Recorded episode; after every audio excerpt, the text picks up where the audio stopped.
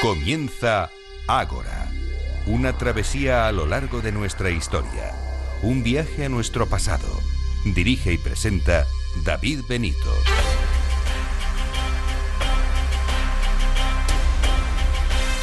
Muy buenas noches y bienvenidos a Ágora, la cita de Capital Radio con la historia.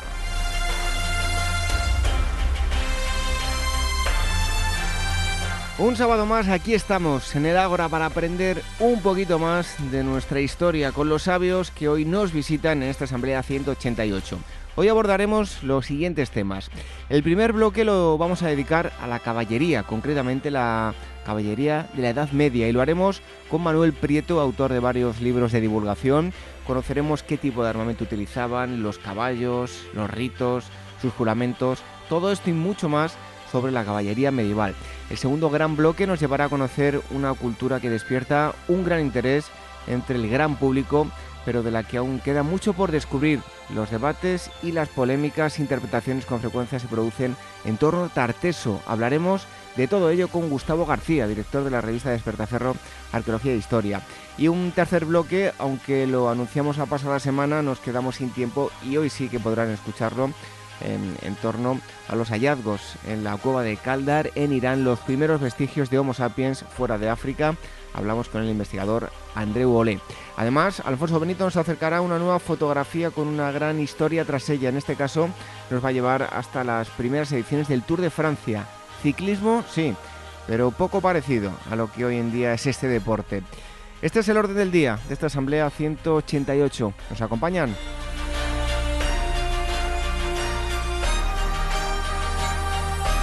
Y si quieren contactar con nosotros pueden hacerlo a través del email, dos direcciones, contacto arroba agorahistoria.com y agora arroba capitalradio.es. También tenemos una cuenta de Telegram, telegram.me barra agorahistoria radio, donde vamos poniendo información, las descargas del programa y las redes sociales, donde vamos también poniendo información durante la emisión del programa, así como durante la semana.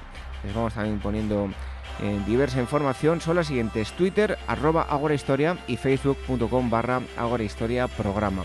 Y por último les remitimos a nuestra web donde van a poder descargar todos los programas hasta ahora emitidos con este son 188 programas así que visiten agorahistoria.com. Y hecha la presentación iniciamos esta asamblea de hoy un poco en cuadro, eso sí, por la Semana Santa. El eh, equipo del programa en la producción y redacción Irene Aguilar en, los controles Alberto Coca y en la selección musical Daniel Núñez. Recibo los saludos de David Benito. Comenzamos.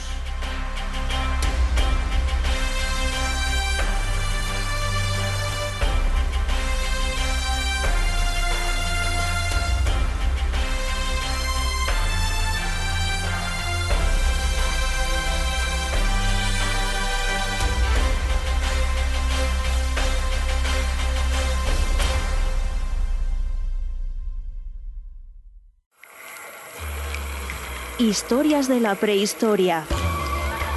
Revive los grandes descubrimientos que nos han llevado a conocer quiénes somos y de dónde venimos. Lucy, el hombre de Neandertal, el hobbit de Flores y otros muchos ancestros. Historias de la prehistoria, un libro de David Benito, editado por la Esfera de los Libros.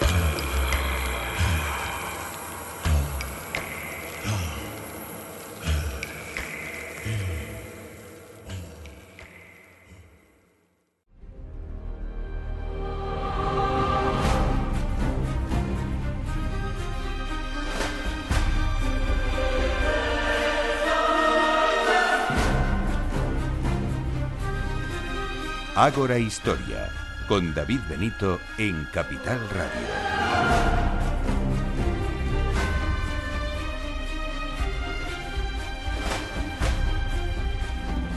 Esto que escuchan, como no podía ser de otra forma, es la banda sonora de la película Reino de los Cielos.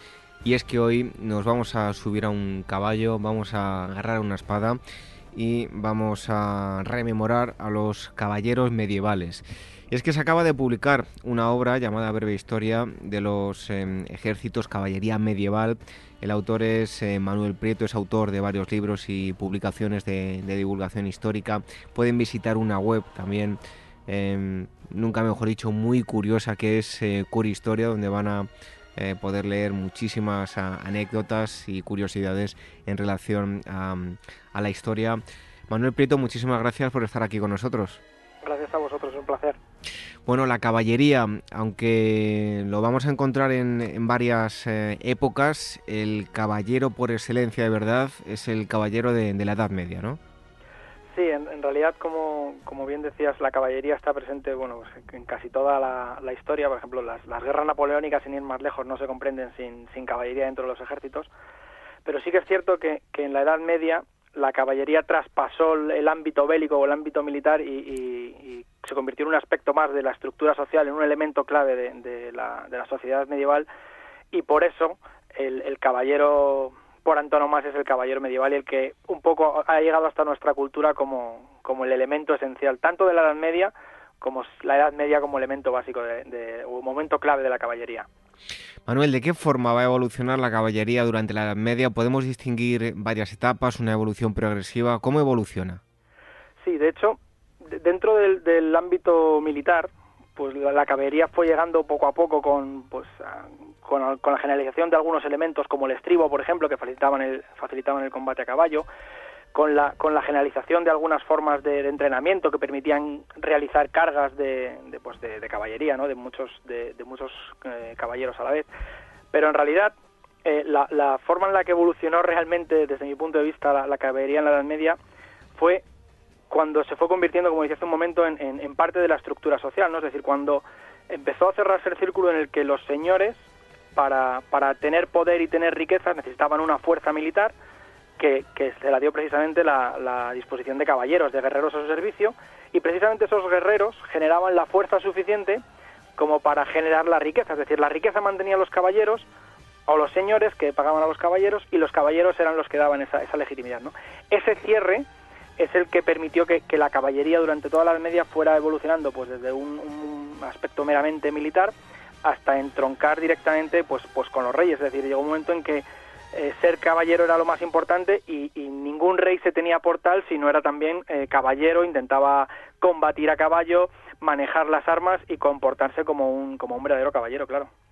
Si hablamos de caballería medieval hay un personaje que no podemos olvidar y que hay que mencionar, es obligatorio hablar de, de Carlomagno en este sentido, ¿no? Sí, sí, de hecho, eh, Carlomagno fue, pues podríamos decir, un pionero en, precisamente en ese sentido, ¿no? En la creación de la caballería y es que cuando en el año 800 se, se corona como, emperador en Roma, pues en realidad lo que le daba la legitimación a, ese título estaba en su fuerza, en su fuerza militar. Y, sus guerreros que le permitían aumentar cada, cada año pues sus dominios le, llevaron a obligar a pues le obligaron a, convertir a sus guerreros en verdaderos señores en, que le permitieran controlar tan, tan grandes espacios, ¿no? Y se dio cuenta, Carlomagno se dio cuenta de una cosa muy importante y es que, era mucho mejor tener menos soldados mejor equipados que, reclutar un ejército de campesinos mal armados, ¿no? Era mucho más efectivo esto. Y, precisamente en ese punto es donde nace, por una parte, la caballería militar de, verdad, es decir, los caballeros que, todos asociamos en la cultura popular con la, con la Edad Media, y empiezan a nacer también las relaciones de, de vasallaje en la que un señor con sus guerreros dominaba una parte del espacio y a su vez rendía eh, rendía servicio o estaba a disposición de un señor superior a él, que, en la punta de la pirámide pues, pues era el, rey o en este caso o en este caso Carlomagno, ¿no? Por eso es tan importante Carlomagno en, en la caballería, porque digamos que fue fue el, el, primero, aunque siempre es complicado en, la caballería como es tan extensa, eh, poner un hito en un determinado punto, pero fue sin duda alguna un, pionero de todo esto de lo que estamos hablando, ¿no? Bueno, hablar de caballería medieval em, viene a, ser lo mismo, sinónimo de, cruzadas y al contrario, pues lo mismo. Em, gran parte de las técnicas, tácticas y avances tecnológicos de la caballería se producen durante la época de las eh, cruzadas. Em, bueno, esto, la música que estamos escuchando precisamente es El Reino de los Cielos, con uno de los personajes de las cruzadas más eh, famosos como es eh, Saladino. Como decía yo, muchos avances, muchas técnicas, todo ello gracias a, a las cruzadas, ¿no? Sí, de hecho, como decía hace un momento, las, las cruzadas son otro elemento tan amplio, tan, tan gigante desde todos los aspectos, que, claro, es imposible que no se, que no, que no se convirtiera en, un punto de conexión entre dos mundos, como fue. Y en cuanto a las tácticas y los, los avances que tienen, las tácticas de combate y los avances tecnológicos que tienen que ver con, con la caballería, pues en realidad lo que llevó Europa Occidental hasta, hasta Oriente se mezcló con lo que Oriente tenía allí y aparecieron, como, como bien decías, muchas tácticas, se mezclaron armas, se aprendieron a, construir armas y armaduras y, y hubo una, una, una conexión realmente, aunque eran enemigos los dos bandos, podríamos decir, hubo una conexión, un intercambio de, formas de combate, de ideas y de, formas de ver la, guerra. Una de las cosas más sorprendentes es que muchas de las cuestiones que, estaban implantadas desde décadas en, en, Oriente, ya con caballeros eh, cristianos, quiero decir, en, las cruzadas, tardaron en llegar al occidente europeo pues todavía unos cuantos siglos y se, y se ven errores en, en, pues en Francia, por ejemplo, eh, siglos después de que esos errores ya no se, ya no se, se, cometieran en, las cruzadas, precisamente porque se había aprendido una determinada forma de combatir o cómo defenderse, por ejemplo, de las caballerías ligeras árabes, que eran, que eran mucho más peligrosas que, las que solían encontrarse en, las guerras occidentales. Manuel, más allá del eh, papel que va a jugar en el ámbito militar, ¿qué, ¿qué, papel juega el caballero dentro de la sociedad medieval? ¿Qué tipo de caballero nos, vamos a encontrar? Pues bien, llegó un momento en que, en que como, como todos más o menos tenemos en la cabeza, los caballeros eran considerados la florinata de, en el campo de batalla, es decir, nadie, nadie mm, conseguía tener un ejército importante si no, si no lo tenía mm, fundamentado en la caballería, no los caballeros. Y esto pasó a la, a la, a la propia sociedad, de tal forma que, los condes, los nobles, los duques, los condestables, todos tenían esa, esa doble vertiente, una vertiente militar en la que su posición en el campo de batalla, su valor en el campo de batalla, les granjeaba eh, posiciones sociales, eh, una posición importante en la sociedad medieval, y viceversa. Un noble, por el hecho de ser noble, entre otras cosas porque se podía permitir todo el coste que supone llegar a ser caballero, conseguía ser caballero y tener un lugar importante en, el campo de, batalla.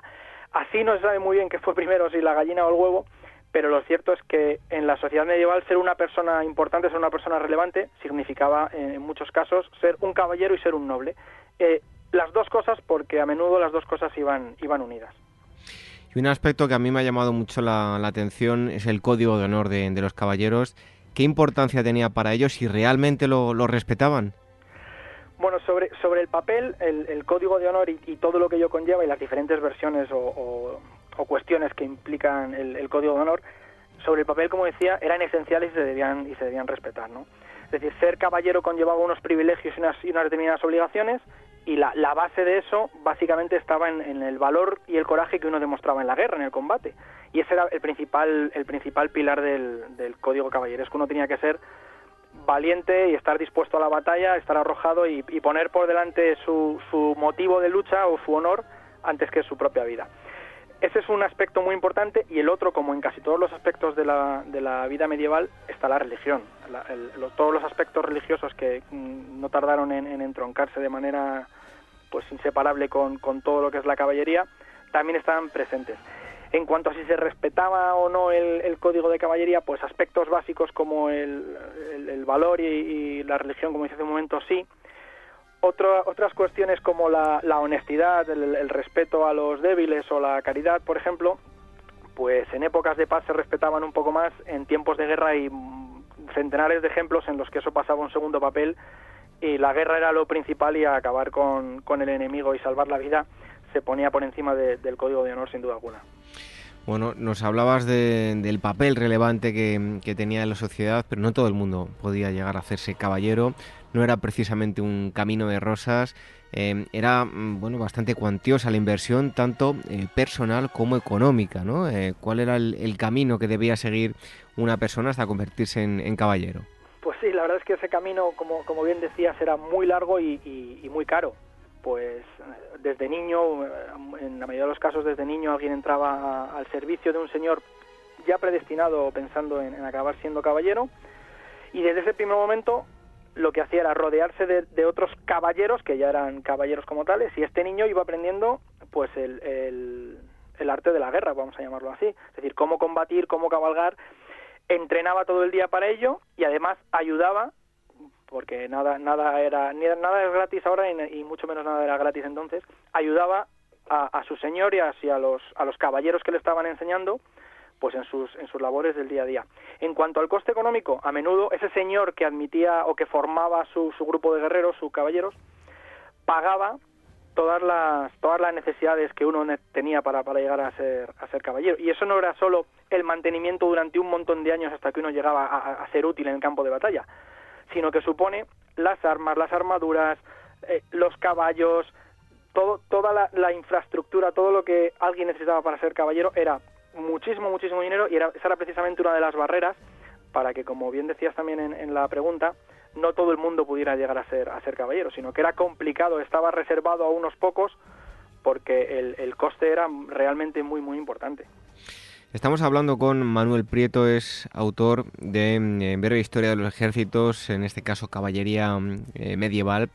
Em, eh, en cuanto al eh, bueno el momento de ser investido caballero había una ceremonia podemos hablar de una ceremonia tipo aunque hubiese pues variantes de, diferentes regiones sí en, realidad más que una ceremonia tipo que, efectivamente podríamos llamarla así lo que había eran unos elementos comunes a todas las entre comillas ceremonias para armarse caballero básicamente como es lógico había estaban presentes siempre algunos símbolos militares como es la espada y algunos símbolos, símbolos religiosos. Eh, y, hay otros aspectos que también estaban o, están presentes comúnmente, que es, por ejemplo, en todas las ceremonias o en todas las... Sí, las, vamos a llamar las ceremonias, así nos entenderemos mejor. En, los diferentes sitios, en los diferentes momentos, siempre estaba la necesidad de reflexión por parte del aspirante. Es decir, se le concede tal, eh, tal honor o tal entidad a convertirse en caballero que era necesaria una profunda reflexión por parte del, del aspirante en la cual era consciente de las obligaciones que iba, que iba a adquirir y estaba seguro de, lo que ello conllevaba. ¿no? E, entonces, esa parte unida a los símbolos religiosos, como decía, a las armas, al acogimiento, reconocimiento de los ya caballeros para, para formar parte del grupo, pues todo eso en, eh, forma una, una, ceremonia tipo que efectivamente cambia de, con, pues con el tiempo y en determinadas de unas regiones a otras, pero que siempre tiene esos aspectos básicos. Nos comentabas ahora que el, eh, bueno, el, equipo, el, todo el, armamento, eh, la armadura era, era muy costoso para, para, un caballero. ¿Cuál era el equipo básico de, todo caballero? Sí, pues de nuevo, al, hablar de un periodo tan largo de la historia, fue variando con el tiempo, pero a, grosso modo podríamos decir que una espada, una lanza también, por supuesto los caballos, y todas las protecciones, esto sí que sí que se podría decir así, que todas las protecciones que un caballero pudiera pagarse, pues esto era el, equipamiento básico. Y en cuanto a las protecciones, quizás es el, caso en el que mejor se ve esto que comento de, cómo va evolucionando el, equipo básico, pues al principio eran básicamente cotas de malla y cascos cilíndricos muy simples, y con el paso del tiempo, pues algunas partes de la cota de malla fueron desapareciendo y dejando, dando lugar a, armadura de, pues, metálica de verdad. Y al final, en, los últimas, en las últimas décadas de, la Edad Media, tenemos eh, caballeros con, con, armadura completa, es decir, hasta el último, la última falange del dedo de la mano estaba cubierta con metal y además estaba articulada, permitiéndole cualquier, cualquier movilidad. También otro elemento esencial era el escudo, que era muy importante al, al comienzo, y que fue perdiendo precisamente importancia por esto que comentaba. A medida que las armaduras eran, eran mejores, pues el escudo pasó a ser inútil como elemento de, de batalla, aunque sí se, se, mantuvo como elemento de, pues, de caballero de, para mostrar los colores, de heráldica y demás, pero fue perdiendo importancia como, como elemento de guerra. A mí hay una, un aspecto de bélico que me llama muchísimo la atención, no tiene nada que ver con la caballería medieval, pero ahora comprenderás por qué te lo, te lo comento, y es en la batalla de Maratón, eh, bueno, los griegos contra los, persas, eh, la organización, las tácticas que, utilizaron me parecieron impresionantes. Estamos hablando de la antigüedad. Si esto lo trasladamos a la Edad Media, eh, se ha evolucionado ya a lo largo de, muchos años. en el ámbito del combate, ¿qué organizaciones y qué formaciones cabe destacar? Yo hablaba de la antigüedad, pero claro, aquí hay una evolución bastante cuantiosa. Sí, pero, pero curiosamente en, en cuanto a, caballería no, no hubo tan tanto avance. Y, y, hay una cuestión curiosa hablábamos antes precisamente del aspecto social que, que impregnaba la, caballería y cómo el aspecto bélico impregnaba también el aspecto social.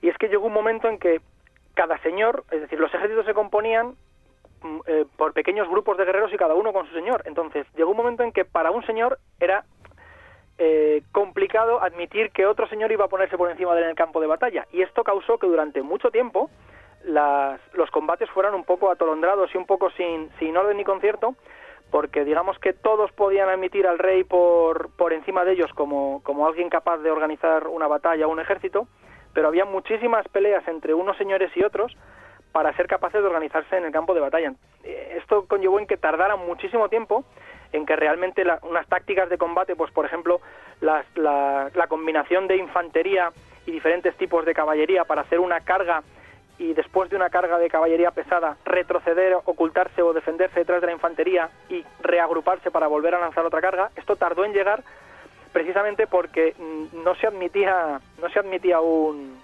un mando general dentro de, estos ejércitos que al final no eran ejércitos regulares, sino eran ejércitos hechos entre comillas de retales de señores. Bueno, en el libro eh, recoges un grandísimo número de, batallas, grandes batallas medievales. Te voy a pedir que, destaques eh, dos. Una de ellas eh, que se haya desarrollado en la península ibérica y otra de ellas fuera de nuestras fronteras. ¿Y por qué destacas esas dos? Mira, pues en, la península ibérica podría dudar entre, entre las navas de Tolosa, que fue un hito importante, pero quizás me, me guste más al, al, Jubarrota, una batalla que ocurrió en, en, el verano de 1385, porque es una batalla muy interesante. Fue, fue una batalla entre portugueses y castellanos que, y se enfrentaban precisamente por la corona de Portugal, a quién correspondería después de esa batalla la, corona de Portugal. Y es muy interesante, más allá de, de, por la propia batalla y por la presencia e importancia que tuvo la caballería en ella, ahí se ven cosas como la que decía antes, los, los castellanos hicieron hicieron gala de su honor y de respeto al, código caballeresco y a su, a su valor y un poco la piciaron precisamente por esa falta de confianza y porque nadie les llamara eh, cobardes, se dispusieron a la batalla antes de lo debido y con esto ya estoy queriendo decir que al final los que ganaron fueron los portugueses y se quedaron con la corona de Portugal. Y, esta batalla es precisamente muy interesante porque no es la única, pero sí es una de las, de las importantes en las que en la península ibérica combatieron castellanos contra portugueses, que bueno, esto es habitual, pero del lado de los portugueses había ingleses y del lado de los castellanos había, había franceses, algo que también ocurrió en, combates entre o en guerras entre eh, reyes castellanos con ingleses y franceses luchando en, nuestras tierras. Por cierto, otro, otro aspecto curioso de, esta batalla y de esta guerra es que se enfrentaban dos Juanes, Juan I de Portugal contra Juan I de, Castilla, lo, cual complica un poco más al final eh, comprender por qué estaban todos luchando, porque al final esto era una cuestión de, coronas, pero también de familias. Y en cuanto a la, batalla fuera de, nuestras fronteras, yo creo que, es, hablando de caballería, es obligado referirnos a alguna batalla de la Guerra de los Cien Años, y quizás me quedaría con la batalla de Crecy en, en 1346, mm, porque es uno de los hitos importantes donde la caballería francesa eh, pues sucumbió, cayó ante, entre otras muchas cosas, por la mala selección del terreno y por, por el planteamiento de la batalla, pero cayó ante los arcos ingleses, ante los arcos largos ingleses que eran muy potentes y tenían un alcance brutal y que acabó asolando, no, solo, no solo en esa batalla, sino durante toda la guerra de los Cien Años, eh, caballeros y caballeros franceses. Bueno, como digo, en el libro van a encontrar muchísimas otras batallas de las que se hace con el, el, autor, que es nuestro invitado de hoy, Manuel Prieto. Y bueno, estamos hablando de caballeros, sería bastante injusto no citar a los templarios, eh, da para eh, hacer varios programas solo el tema de los templarios. ¿Dónde podemos situar el, el origen del temple? Sí, sin duda, daría para, para, para varios programas y para, y para muchísimo más. Eh, en realidad el, el, origen del temple es, es bastante sencillo. Eh, después de la primera cruzada, a finales de la primera cruzada, algunos hombres decidieron quedarse en, Tierra Santa y crear una orden religiosa y a, medida que pues que el, peligro que asediaba a los a los peregrinos que, iban a Tierra Santa precisamente como, como peregrinos religiosos pues ese peligro se convertía en un hecho más y más preocupante y más y más palpable pues esta, estas órdenes religiosas no solo los templarios aunque fueron uno de los primeros acabaron convirtiéndose en una orden dual, es decir, su, su labor en principio hospitalaria, que era de cuidado de los peregrinos, pues se extendió un poco más y se convirtió en una orden militar o, policial, vamos a llamar así, que, que, ofrecía además de cuidado a los peregrinos, eh, defensa, ¿no? protección. Poco a poco el papado fue aceptando las propuestas que iban llegando desde el temple y con el, con el tiempo pues se convirtió realmente en una, en una orden militar y religiosa muy, muy, muy importante, con muchísima presencia pues por toda Europa y por supuesto por, por Tierra Santa, y que además fue ampliando sus, sus cometidos y ya no solo se encargaba de proteger a los, la, Tierra Santa y a, y a, los peregrinos, sino además estaba obligada a ayudar a los reyes cristianos o a los, a los nobles cristianos que en aquellas tierras luchaban contra, y en otras de Europa, luchaban contra los infieles, ¿no? Y esto les permitió, pues, poco a poco, con el paso de, de las décadas, convertirse en lo que todos sabemos que fue que fue la Orden del Temple, una entidad realmente muy muy importante en toda la Edad Media. Bueno, hablamos antes de, ceremonias en general de los caballeros, pero eh, siempre el Temple ha estado rodeado de un gran eh, ceremonial. Eh, bueno, pues en torno a su ingreso, las normas, las vestimentas que, que, utilizaban, en este sentido eran especiales, ¿no? Sí, sí. hablábamos antes que para que para que un niño o alguien fuera caballero tenía que empezar desde niño, en el caso de la Orden del Temple era diferente, es decir, la, edad habitual de entrar en, el Temple era cuando uno era adulto, entre los 25 y los 35 años, aunque hay casos, por supuesto, más muchísimos más jóvenes o, más adultos. En algún caso extraño, algún infante que, que quedaba huérfano o, en alguna situación excepcional formaba parte de o empezaba a vivir en las casas de la Orden, pero no era lo habitual. Y, una cosa muy muy interesante en cuanto al ingreso del, que hablabas, es decir, cuando alguien decidía entrar en la orden del temple, una de las cosas que más llama la atención es que a pesar de la necesidad del temple, que podríamos pensar de, tener miembros y más miembros, eh, sobre todo si hablamos de gente que, fuera capaz de combatir, lo curioso es que en la ceremonia o en la, en la parte del de ingreso, en lo que tenía que pasar alguien para formar parte del temple, se hacía muchísimo hincapié en que fuera perfectamente consciente y lo aceptara expresamente todos los sacrificios que conllevaba eh, formar parte del temple y además estuviera dispuesto a aceptarlos todos ellos. Y cuando hablamos de sacrificios, no solo nos referimos a sacrificios en cuanto al día a día y, la obligación de luchar, que eso puede ser hasta, hasta asumible, sino a, sacrificios en cuanto a que entrabas en, en un elemento jerárquico y por lo tanto había alguien que iba a decidir por ti y tenías que aceptar sus normas sí o sí, algo que en muchos casos cuando hablamos de de nobles o de personas de, cierta importancia que acabaron en la Orden del Temple, yo entiendo que, que o, supongo que eso era una de las barreras más importantes, que es decir, durante toda mi vida he sido yo el que manda y ahora entro en, un, en una entidad en la que voy a ser voy a ser un siervo, me van a mandar, me van a tener que decir lo que me van a decir lo que tengo que hacer. Bueno, los caballeros, eh, por supuesto, debían de cuidar su, su equipo, su vestimenta, pero eh, lo más primordial era cuidar a, sus caballos, ¿no? Debían ser eh, uno solo cuando se producía la, la batalla, em, ir a la par. ¿Qué cuidado requerían los, los caballos y, bueno, y qué tipos de caballos eran los que se utilizaban tanto en un lado como en otro? Pues bueno, el, como bien dices, el caballo y el caballero debían ser uno en el campo de batalla y esto se conseguía eh, pues a base de horas y horas de entrenamiento y entrenamiento. Eh, ya hablábamos antes, cuando alguien quería convertirse en caballero tenía que, entrenar, uno de los entrenamientos básicos era montar muchísimo a caballo. Por ejemplo, una de las, de las cosas que hacían los, los caballeros para, para entrenarse y para prepararse era cazar a caballo, que no solo era un entretenimiento, sino que además era un entrenamiento ya que les obligaba a ser capaces de disparar, con, controlar el caballo solo con las piernas, mientras que con los brazos manejaban las armas, y todo eso se repetía diariamente para que en el momento en que ese caballo concreto, acostumbrado a su jinete, estuviera en el campo de batalla, actuaran, como decíamos hace un momento, como uno y además casi, casi reaccionando instintivamente. Esto que conlleva que, lógicamente, si, si un caballero hacía todas las cosas que tenía que hacer en su día a día con un caballo, este caballo no, no podría servir para todo. Es decir, un, buen semental grande, potente y furioso para la batalla, pues no es el mejor caballo para viajar, ¿no? Eso es algo obvio.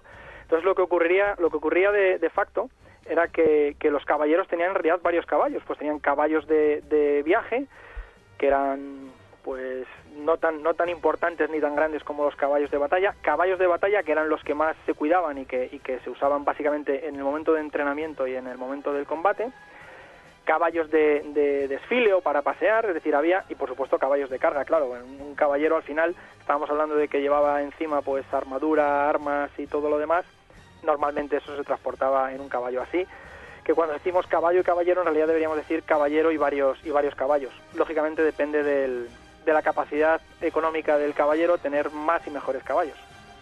Bueno, uno de los eh, rasgos eh, eh, característicos de la caballería medieval y sobre todo en la, Edad Media, ¿no? Lo que podemos encontrar en cualquier bar, restaurante o cualquier edificio que esté hoy en día decorado a modo de la Edad Media es la heráldica, ¿no? Donde tenemos su, su origen y, qué información nos transmitía la heráldica.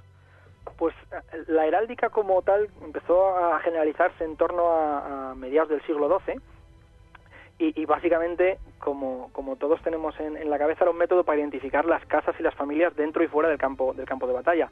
De hecho, en el siglo XI, cuando durante la batalla de, de otra batalla muy importante en la, en la, Edad Media, pues hubo un momento en que Guillermo el Conquistador, que era el, duque de Normandía, cayó en, en la batalla y, y, tuvo que quitarse o levantarse la, la visera, quitarse el casco, es decir, mostrar su cara para mostrar que era él el, caballero que seguía vivo, porque sus hombres decían que, el duque había muerto y eso lógicamente conllevaba pues una pérdida de moral importante.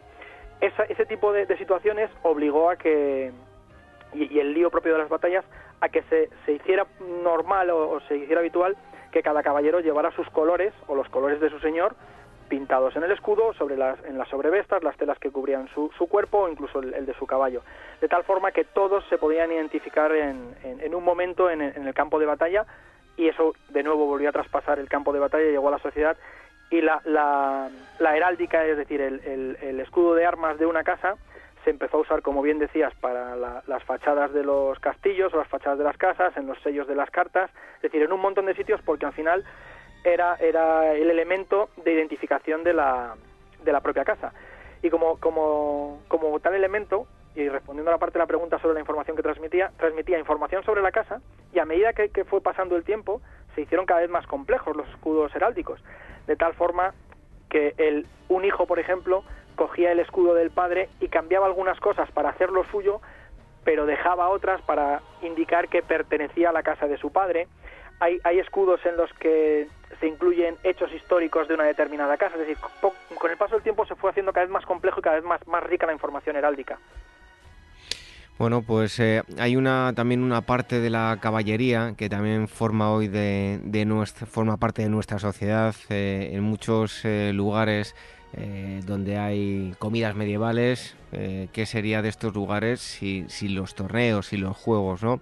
Em, aparte de la batalla, también tenía lugar este tipo de, actos. Eh, ¿Quiénes participaban y qué diferentes juegos eran los, más habituales? Sí, al principio los, en un primer momento los torneos eran, eran básicamente eventos de, entrenamiento, de, simular una guerra antes de que hubiera una guerra o cuando no había guerra, sencillamente para, para entrenarse, para, para preparar el combate. De hecho, solemos usar como sinónimos torneos y justas, y no son del todo no son del todo sinónimos. Y, de hecho precisamente el, lo que nosotros habitualmente asociamos con un torneo que son dos caballeros pues combatiendo con lanza uno contra otro eso habitualmente eran las justas al, comienzo de, esta de esta de la Edad Media o de los torneos en la Edad Media mejor dicho y los torneos eran combates grupales es decir había como dos equipos de, de entre comillas de fútbol dos equipos que se enfrentaban no a caballo o, sí a caballo, pero también a pie, es decir, era, realmente una simulación de, una batalla. ¿Qué ocurrió? Que con el tiempo, pues los torneos se fueron convirtiendo en un, en un evento social, cambiaron ese aspecto de entrenamiento y de dureza, de entrenamiento para la batalla de dureza, por una cuestión mucho más social, donde había muchas más reglas, donde las armaduras, las armas, las lanzas, todas estaban preparados para, para ese evento social, es decir, para no causar daño, para, para hacer algo más de espectáculo en lugar de, un evento de entrenamiento puramente caballeresco. Y aquí, pues, como decíamos ya, aparecen los heraldos, aparecen el amor galante, las damas tenían un papel fundamental en los torneos, había toda una fiesta en torno a, los torneos, con comidas, con gente que llegaba hasta allí para ganarse un, premio que, a menudo era, era, importante, es decir, los premios en, algunos de los torneos pues organizados por poderosos señores, el premio, ganar un, torneo era un, un importe real, en realidad más que dinero, solía ser un premio, una vasija de oro, alguna cosa así, pero, pero hablamos de, premios realmente importantes. Bueno, ya para terminar, tenemos que mencionar el fin, ¿no? ¿Dónde hay que situar el declive de la caballería y, por qué se produce? Pues en realidad, ah, como, como hablábamos al comienzo, es complicado poner un hito o un momento en el que ocurrió algo que acabó con la, con la caballería medieval y, lo que ocurrió realmente fue la combinación, lo que, lo que pasó fue que se combinaron determinadas cosas para, para quitar, quitarle la importancia que tenía especialmente dentro de la sociedad. Por una parte comenzaron a aparecer ejércitos regulares, con lo cual esa necesidad de señores con una serie de guerreros a su servicio que ofrecían esos guerreros o ese poder a, su señor se fue diluyendo porque los señores o los reyes ya pagaban un ejército regular. Antes también se pagaban durante toda la media eh, mercenarios, que era algo similar, pero bueno, la aparición de los ejércitos regulares, nuevas tácticas de combate, nuevas armas, por ejemplo, la artillería, donde se podía eh, matar a distancia. Si antes hablábamos de los arcos ingleses como un gran peligro o una, de las claves para, para entender el declive de la, de la caballería. El arco fue uno de, de esos puntos importantes claves en, en, el declive y también la aparición de la artillería. Todo esto combinado fue haciendo que socialmente pues la caballería perdiera esa, esa importancia que tenía y, y, lo que ocurrió en realidad es que como, como en, el, en el libro de Lampedusa pues todo cambió para que nada cambiara. Al final, los que antes eran nobles para acabar siendo caballeros, pues ahora eran nobles para acabar siendo coroneles de un ejército o un determinado mando. Al final, nada, nada cambió y la, el aspecto social y el aspecto militar siguieron unidos, pero ya no era la caballería el punto central de todo ello. Pues vais a encontrar mucha más información en, Breve Historia de los Ejércitos, Caballería Medieval, el autor. Ha estado hoy con nosotros Manuel Prieto.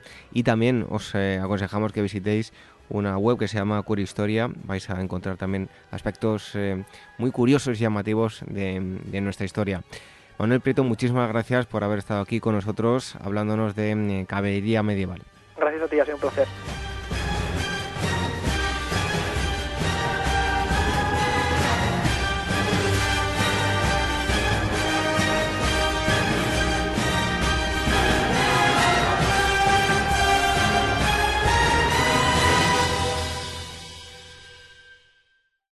Y al punto Febo Apolo habló así entre las diosas.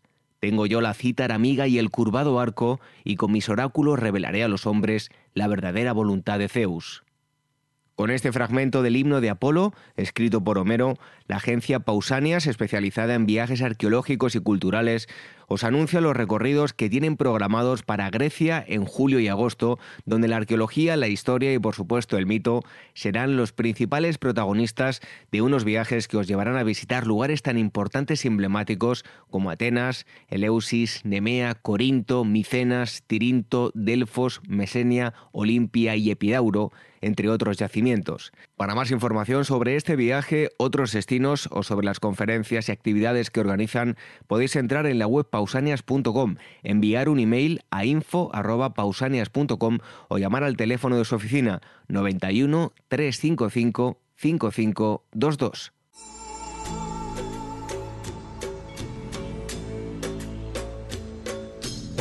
Revive la historia con Ágora, en Capital Radio con David Benito.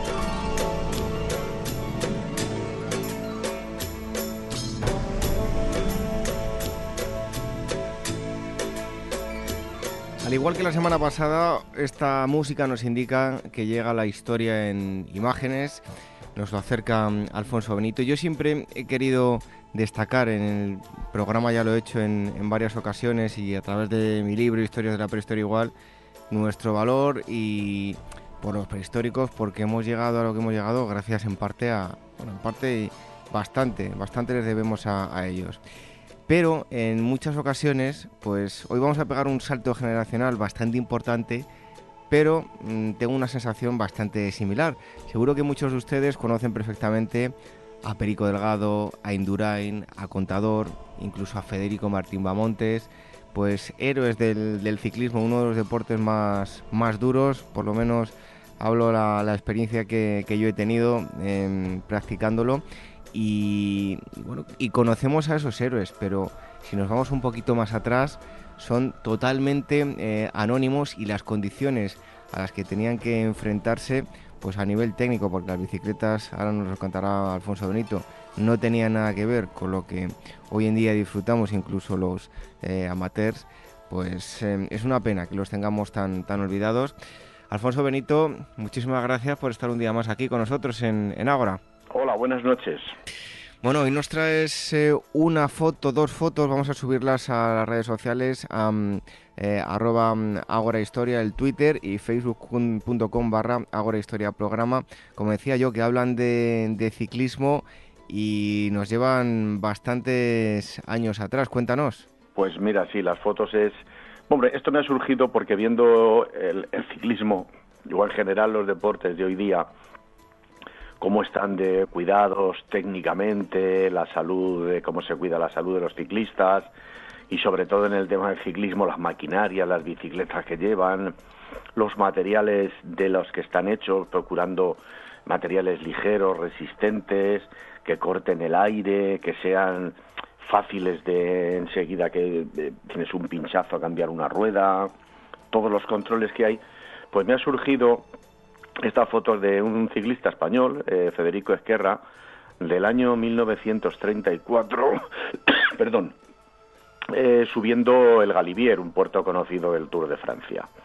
Y la fotografía pues demuestra claramente eh, lo primero cómo estaba el suelo, lo que era el puerto, lo que eran las carreteras en general y más los puertos, porque eran puertos de montaña donde no se cuidaba tanto como el asfalto o el adoquín, el pavés que pudiera haber en una ciudad y por otro lado también el ciclista en sí y la maquinaria que llevaba.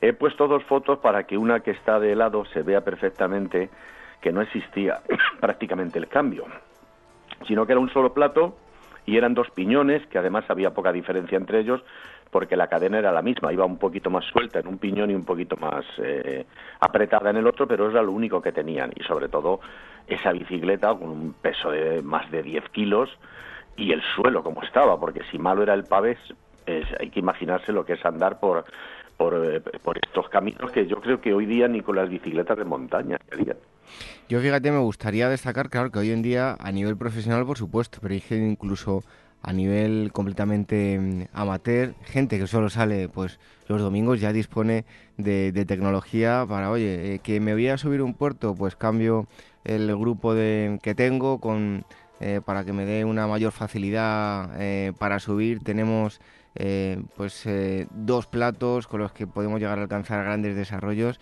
pero claro, esta gente debía subir puertos con un plato y dos únicos piñones. Claro, porque además el problema que había era si tú ponías eh, mm, si tú ponías yo me imagino que podrían cambiar de una etapa a otra por lo menos eh, eh, muchas veces se lo hacían ellos no tenían mecánicos. Podrían cambiar los piñones esos dos piñones y acomodarlos y cambiar la cadena y acomodarnos a la etapa. Pero en una etapa como esta que fueron 229 kilómetros y tenía puertos de montaña y luego tenía trozos de llano y bajadas, eh, tenías el dilema de decir, pongo unos piñones grandes para que me cueste menos subir, pero a la hora de bajar o a la hora del llano, imagínate con un solo plato la cantidad de pedales que debería de dar. Si pongo unos piñones eh, pequeñitos para poder avanzar más en, en las bajadas o en el llano, pero claro, a ver quién sube un puerto de esta categoría con unos piñones pequeñitos. Entonces estaban ahí en un dilema, como se puede apreciar en la imagen, de un tamaño, yo calculo que sería a lo mejor un 21 o 18 por ahí. Y claro, subir un puerto en esas condiciones, con esa bicicleta y con ese desarrollo, eran verdaderos héroes. Además, en aquella, en aquella época, el Tour tenía unas normas que no se le podía ayudar al ciclista, no que no se le pudiera, que sí se le podía, pero estaba prohibido. Cualquier cosa se lo tenía que solucionar él. Por eso apreciamos aquí en este hombre que lleva los tubulares eh, alrededor del tórax y cualquier cosa que se estropeara la bicicleta pues la tenían que arreglar ellos. O sea, se ha dado el caso de alguno que tenía una caída, se le rompía una horquilla y se tenían que ir al herrero del pueblo a que se la soldara para poder acabar. Las etapas eran largas, y bueno, en, concretamente en este tour me parece que el, el, que acabó décimo, el décimo, me parece que acabó a una hora y cuarenta y tantos minutos del primero. No sé si acabaron treinta y tantas, eh, treinta y tantos corredores. Bueno, pues resulta curioso también el año, ¿no? 1964. Eh, eh, este mm, ciclista al que poca gente conoce, como digo, Federico Martín Bamontes seguro que le conoce muchísima gente, pero Federico Ezquerra pues no, no es tan, tan conocido entre la gente que no es una gran aficionada al, al ciclismo. 1964, él estaba eh, bueno, disputando el Tour de Francia en París y en España ocurrió algo también bastante importante, ¿no? Bueno, en el año 34 todavía estaba la, Segunda República en marcha. Este año este hombre subió el Galivier, eh, que son estas fotos de, aquel año, pero eh, el que luego ganaría el Tour y también esta etapa, un tal Vieto, pues le alcanzó y le ganó.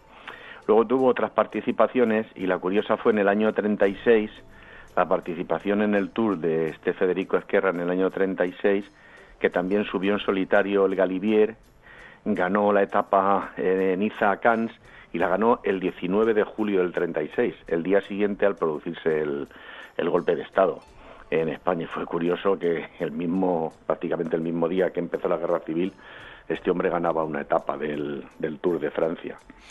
Federico Ezquerra Alonso, eh, como digo, no demasiado popular, mm, vivió muchos años y eh, murió no, no hace mucho, ¿no?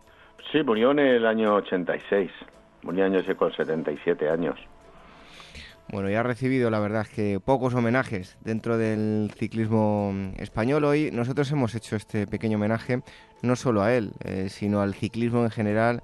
Vemos una fotografía con coches de la época, eh, motos de, la época y el duro esfuerzo que tenían que hacer estos ciclistas que lejos de, de la popularidad de la que gozan hoy que son etapas que se siguen a través de televisión, pues estaban bastante desamparados. Fotografía que nos ha acercado Alfonso Benito y que pueden ustedes ver en las redes sociales en eh, arroba Agora Historia en Twitter y también en facebook.com barra Agora Historia Programa. Muchas gracias Alfonso y hasta el próximo día. Únicamente decirte que no solamente la fotografía demuestra el esfuerzo por las condiciones ambientales que había en aquella época, sino que algo que aquí no se ve y era que el dinero que cobraban tampoco está en consonancia con lo que cobran ahora. Que la gente también se dé cuenta que este, esta gente prácticamente pues eh, iba con, con, la alimentación que le pagaba la alimentación y luego era un trofeo y bueno y algún dinerillo. Millonarios en, en aquella época del ciclismo había pocos. Bueno era más un deporte que un negocio como es ahora no sí sí sí sí. Además en esta época el Tour de Francia todavía cuando corrían eh, se corría con, si mal no recuerdo, se corría por naciones, eh, españoles, eh, belgas, franceses. Ya lo empezaron, fue más tarde cuando empezaron a aparecer las, las marcas que financiaban esto, con lo cual esta gente pues tampoco disponía de, de grandes capitales, no, no, no, no, no ganaban mucho en aquella época. Bueno, fotos cargadas con, con una gran historia detrás, de no hace muchos años, pero al mismo tiempo de hace muchos. Alfonso, hasta el próximo día. Muchas gracias y un saludo a todos los oyentes.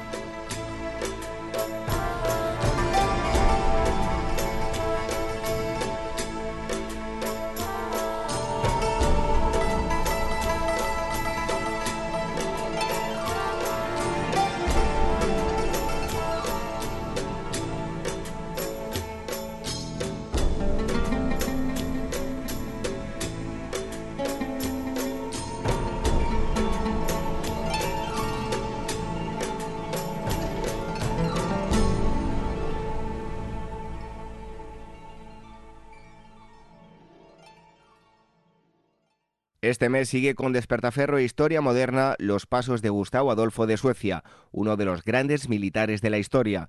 En un reinado truncado por su muerte en combate, convirtió Suecia en su gran potencia y revolucionó el arte de la guerra para alcanzar la gloria en el campo de batalla durante la Guerra de los 30 años. A la venta en librerías, kioscos, tiendas especializadas y despertaferro-ediciones.com.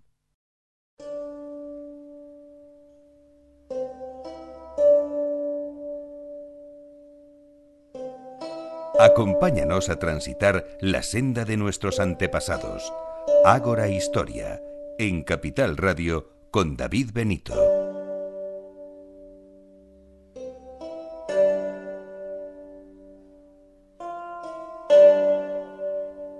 La riqueza de culturas que tenemos en la península ibérica es bastante importante, bajo mi punto de vista, pues uno de los eh, marcos eh, más interesantes de, toda esta época de la protohistoria, todos los eh, pueblos prerromanos, y uno de ellos me llama muchísimo la, atención, al igual que también la de muchos oyentes y el público en general también se siente pues muy atraído por la cultura de Tarteso. Ese es el número que eh, el tema que toca en el número de mm, Despertaferro Arqueología e Historia número 12 y como siempre tenemos a...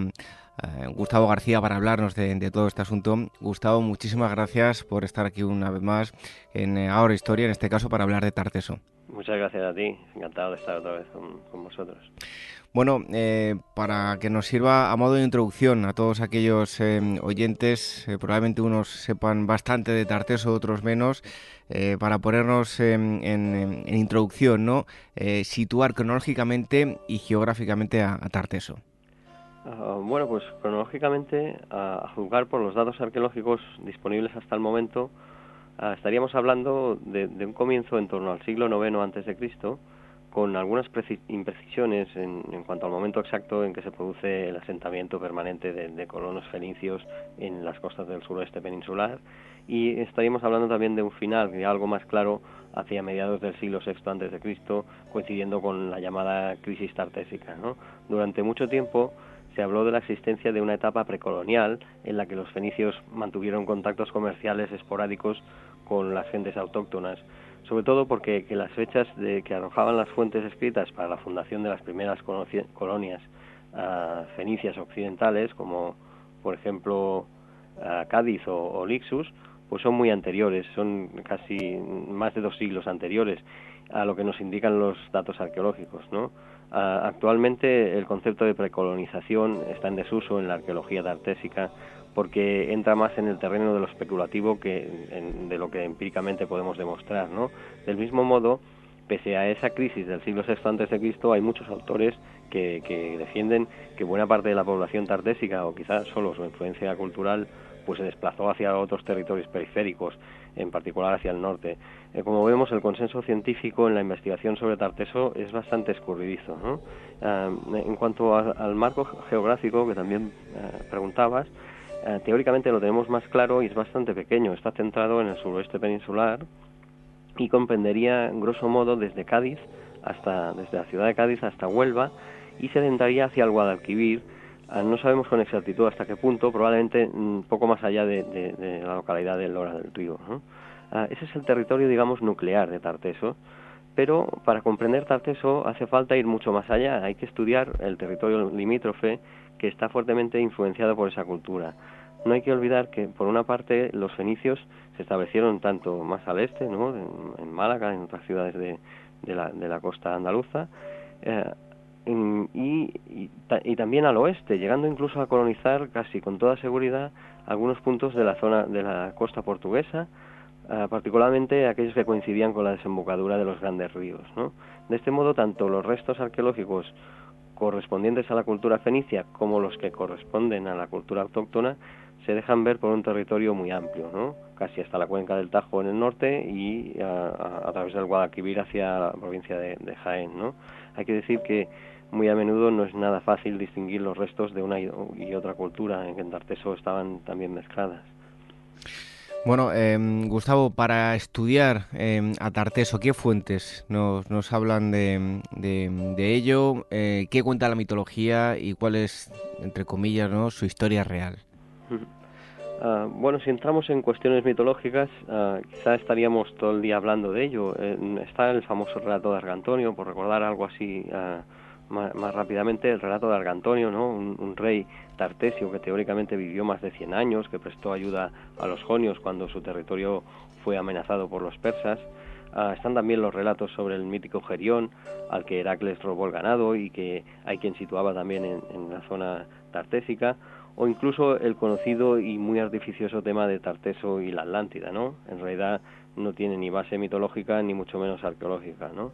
Se trata de un invento de Adolf Sulten en la primera mitad del siglo XX quien quiso relacionar ambos mitos más, más que nada para alcanzar un poco una gloria personal, queriendo, quería emular algo así a lo que hizo Sliman con, con la mítica Troya, ¿no? La cosa no salió bien y no fue capaz de identificar Tarteso arqueológicamente, eh, porque por entonces se creía que era una ciudad y no, y no un territorio, ¿no?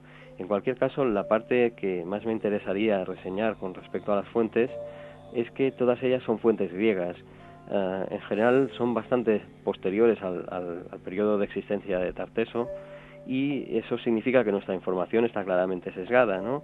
y que las noticias son vagas y a menudo bastante ambiguas. Eso es lo que llevó a los historiadores del, siglo XIX y buena parte del XX a pensar que en una relación muy estrecha con el comercio griego, ¿no? porque las fuentes eran griegas, obviando ah, muy a menudo el fenómeno fenicio, ah, muchas veces también como resultado del antisemitismo de aquella época. Eh, esto no significa que no hubiera contacto con los griegos, ni muchísimo menos, porque sí que lo hubo, pero no fueron estos los que colonizaron el territorio, sino, sino los fenicios.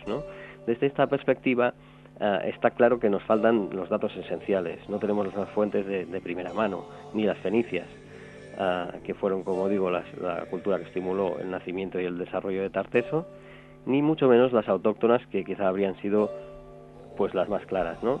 Las fuentes griegas son útiles, pero ah, hasta cierto punto. Además de todo esto, también hay otras, hay otras cuestiones que, que también han ha corrido mucha tinta sobre ello, ¿no? el, tema de, la identificación de, Tarsis, que es un territorio, una ciudad de gran riqueza que se menciona varias veces en la Biblia y que a veces ha querido identificar con Tarteso, aunque parece claro que no son lo mismo y que Tarsis pues habría que buscarla en Oriente y quizá en el Mar Rojo. Bueno, eh, ¿qué diferentes excavaciones eh, ha marcado la, la investigación de Tarteso? Porque vemos que en los últimos años también se han obtenido nuevos datos, pero a lo largo de la historia pues ha habido muchos puntos de inflexión a nivel arqueológico, ¿no? Pues sí, sí, en efecto, en efecto han sido han sido muchas las excavaciones que, que, han, supuesto un, punto de inflexión, ¿no? Ah, muchas de ellas influenciadas por aquellas tendencias interpretativas de cada momento, ¿no? Ah, en especial ah, ha habido un cierto importante lastre de las interpretaciones antiguas que partían de, las fuentes escritas, ¿no? Bien sabes, primero se hablaba mucho de las fuentes, luego eh, cuando entró la arqueología pues ya empezó a decir alguna cosa más, ¿no? A nivel arqueológico eh, resultaron fundamentales las primeras excavaciones que realizó George Bonsor en las necrópolis de en las necrópolis de la región de Carmona, que son muchas hacia finales del siglo XIX y son estas son las pioneras a nivel arqueológico Ah, pero también ah, ah, en la primera mitad del siglo XX hubo otras más alejadas geográficamente que subieron, supusieron un poco que el interés se decantara también hacia otros territorios periféricos presuntamente influidos por Tarteso. Aparte de estas, una de las más significativas es la de la excavación del Carambolo. ¿no? En, 1958 se halló el famoso tesoro del Carambolo eh, en la localidad de Camas, en, muy cerca de Sevilla, y allí excavó a continuación Juan de Mata Garriazo y rápidamente creyó haber hallado evidencias materiales y muy ricas además de la cultura tartésica. ¿no? Entre ellas defendía Garriazo que, el tesoro fue encontrado en un fondo de cabaña. ¿no? Esto marcaría el carácter autóctono del yacimiento y en consecuencia en adelante de la propia cultura tartésica. ¿no? Eh, la cultura tartésica se vendría identificando entonces como una cultura autóctona.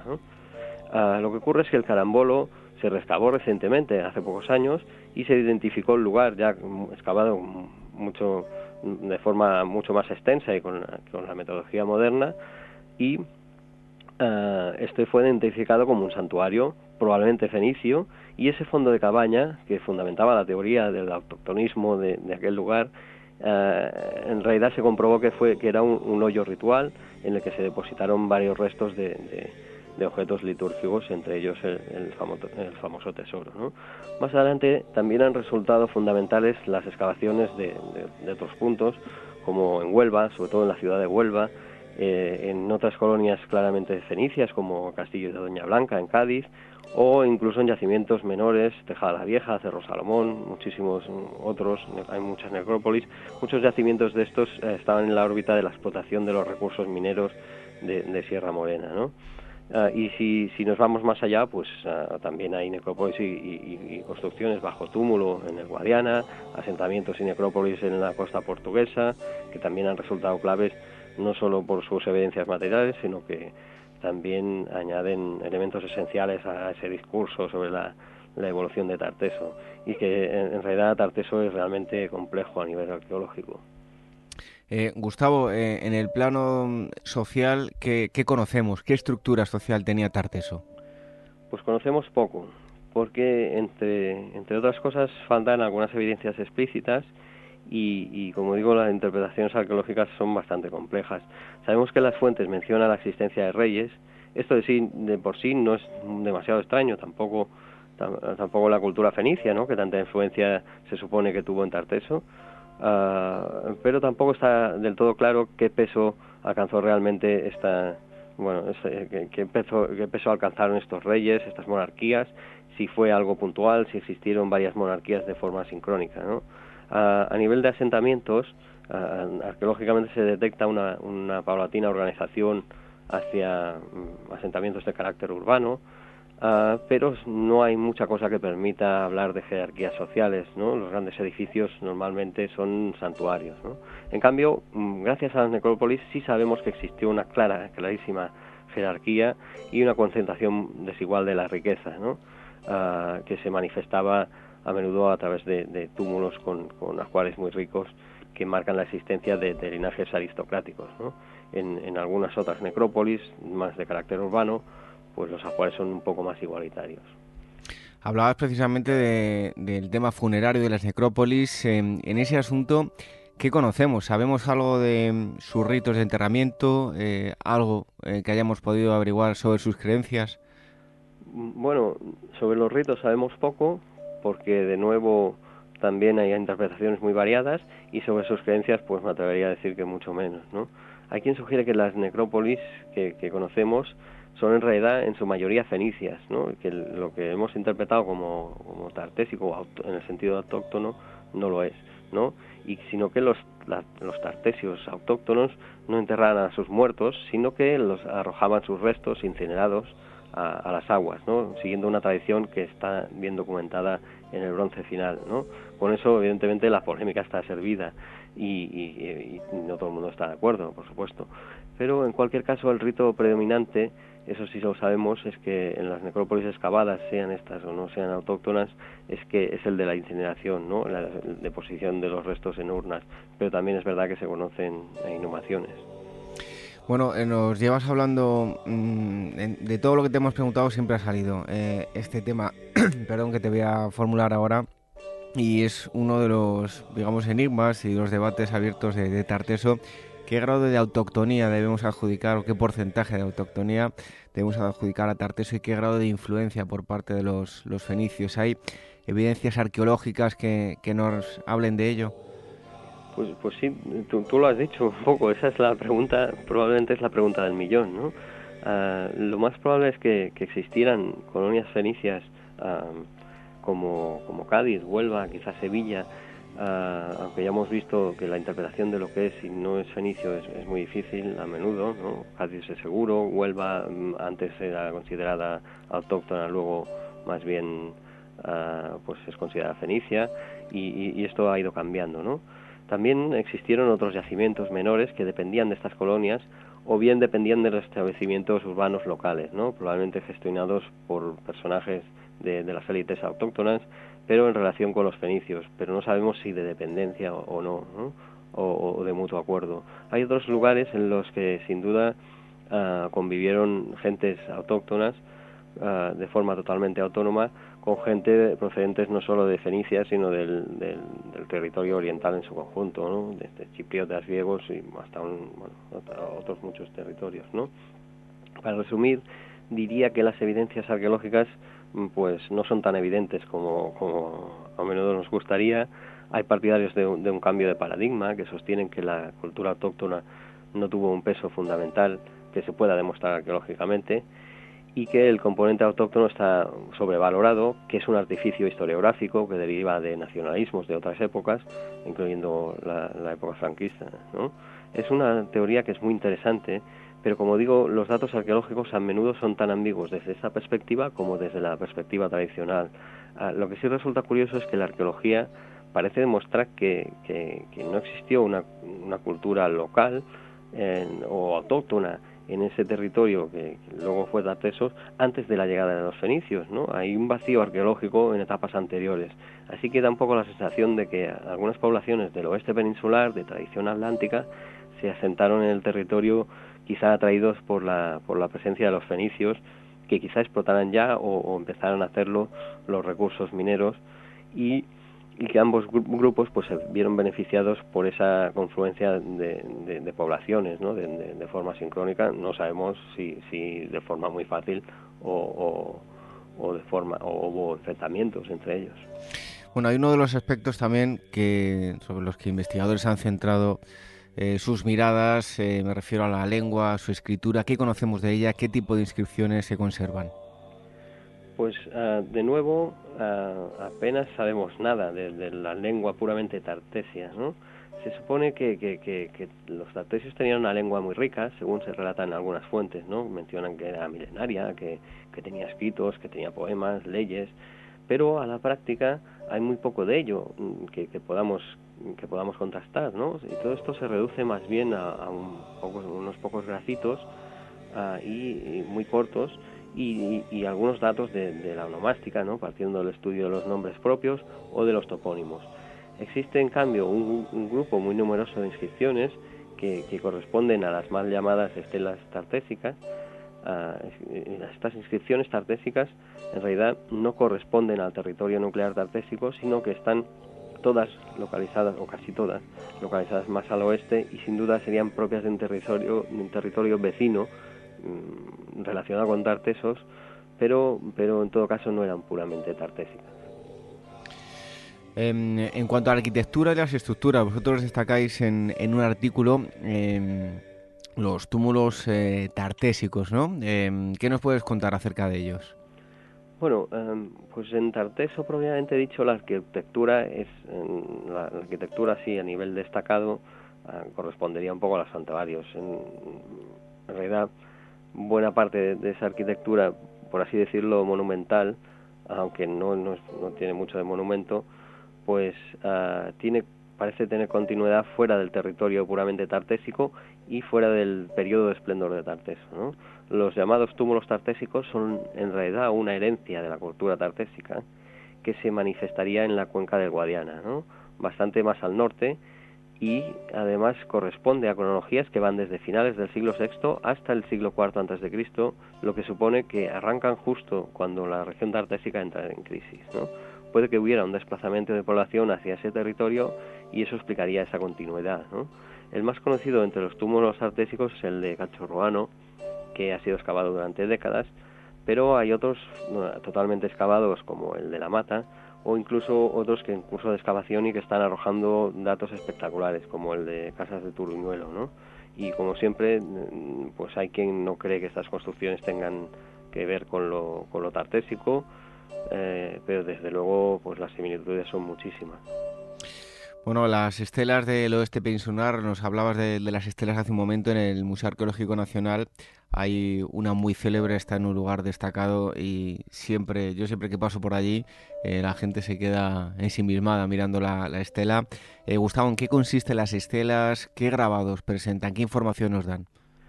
Pues ah, se trata de estelas de muy distinto tamaño.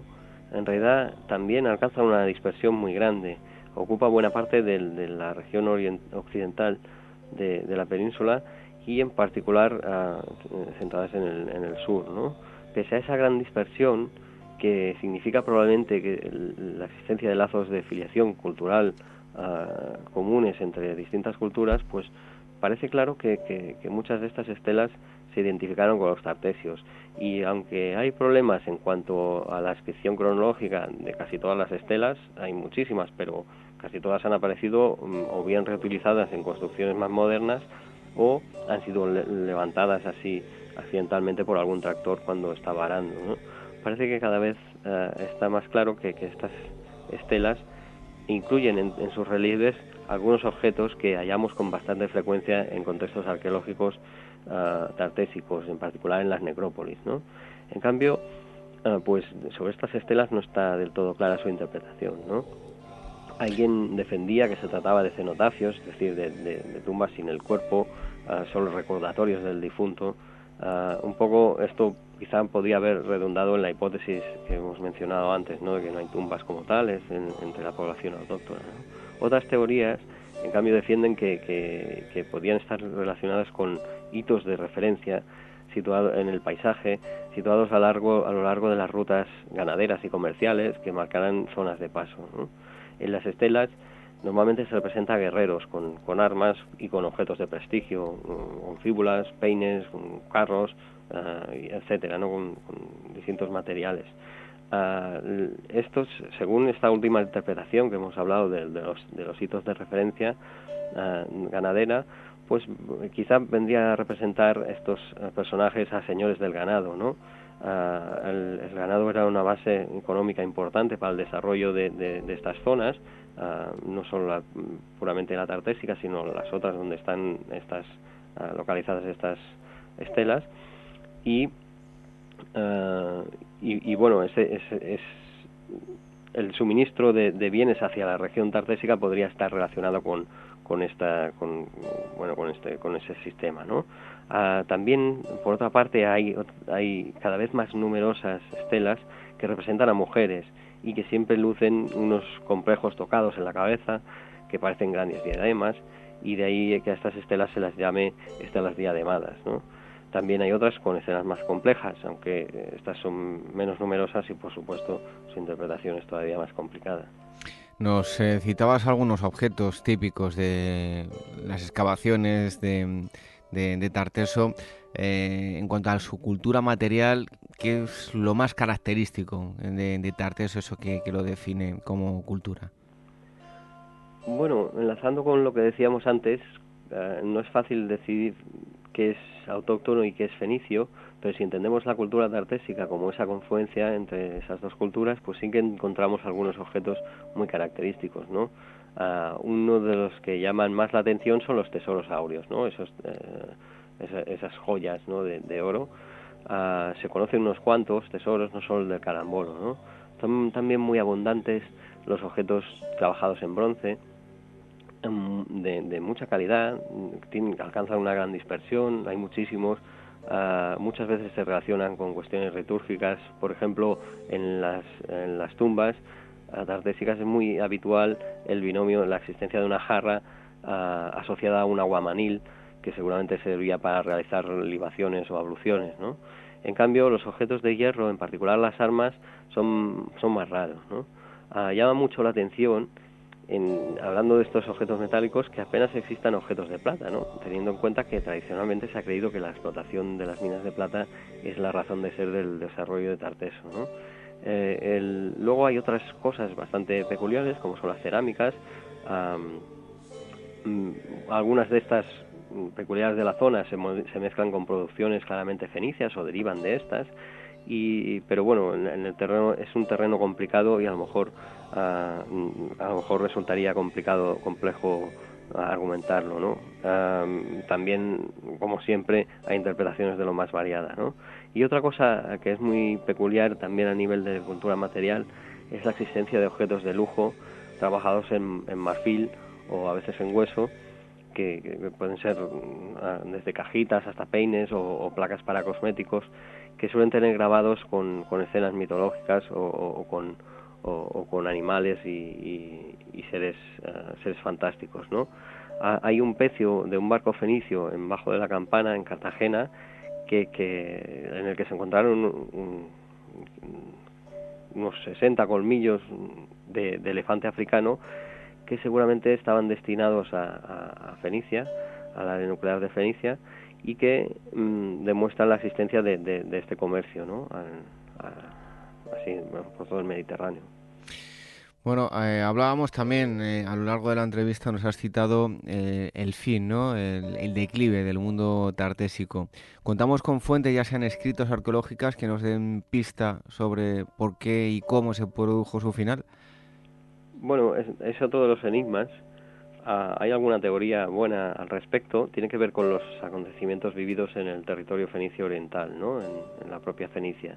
Es muy posible que la conquista babilónica de, las ciudades fenicias en el, 573 antes de Cristo pues terminara repercutiendo en, la red comercial fenicia, ¿no? En definitiva en la caída de Tarteso, que era uno de los centros suministradores. Si el canal principal no era capaz de garantizar el flujo de metales, pues caía fuertemente la demanda y los territorios que, dependían de su producción entraban en crisis, ¿no? Fin el negocio se hunde, ¿no?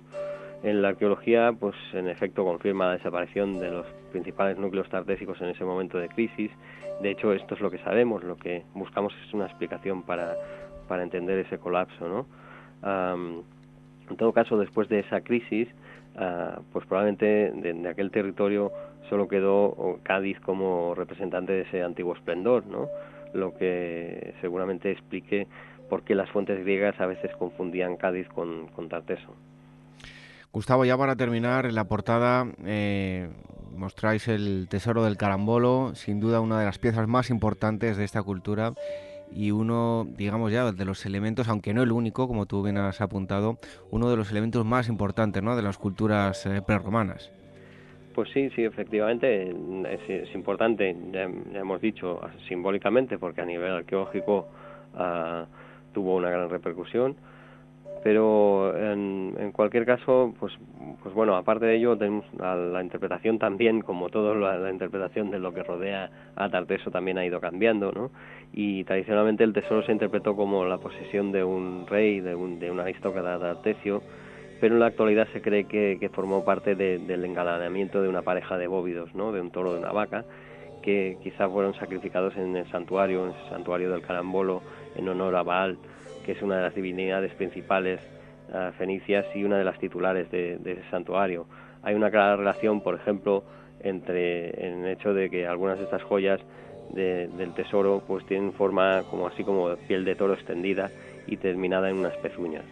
En muchos santuarios tartésicos, también en el carambolo, pues han documentado altares con esa misma forma de piel de toro, así que es interesante pensar que, que esas joyas pues en su día adornaron las testuces de, de un toro y de una vaca que, que, fueron sacrificados de forma pomposa seguramente en ese santuario y frente a ese altar.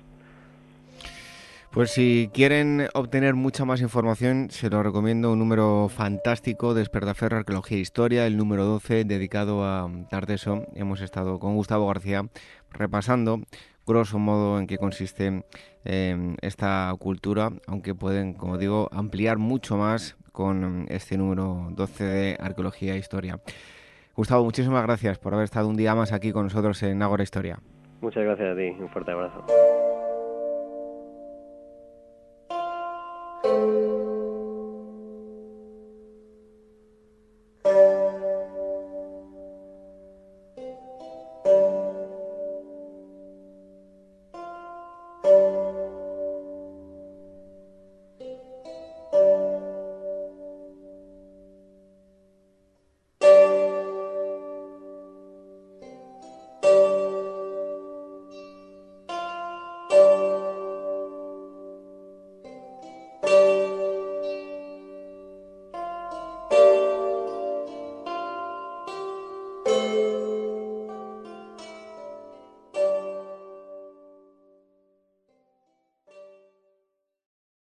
Este mes Despertaferro Arqueología e Historia revisa Tarteso para sus lectores, una de las sociedades más enigmáticas de los albores de la historia peninsular, cuya legendaria grandeza ahora contrastamos con los hallazgos más recientes que nos ofrece la arqueología, a la venta en librerías, kioscos, tiendas especializadas y despertaferro-ediciones.com.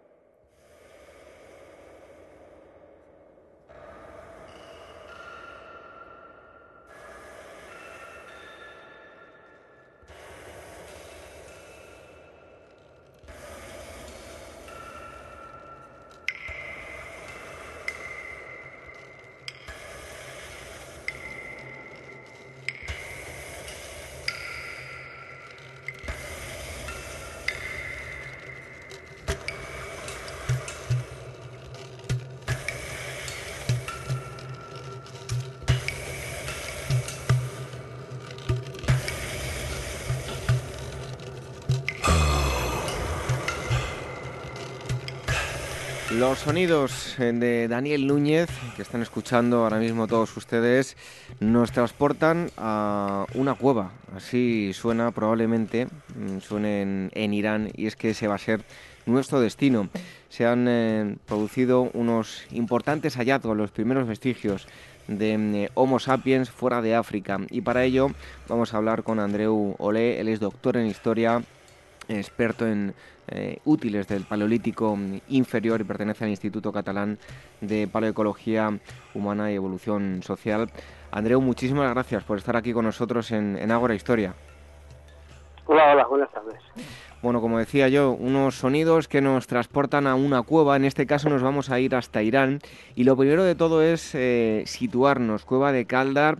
Em, háblanos un poco del, del entorno, dónde está ubicada geográficamente y qué características tiene.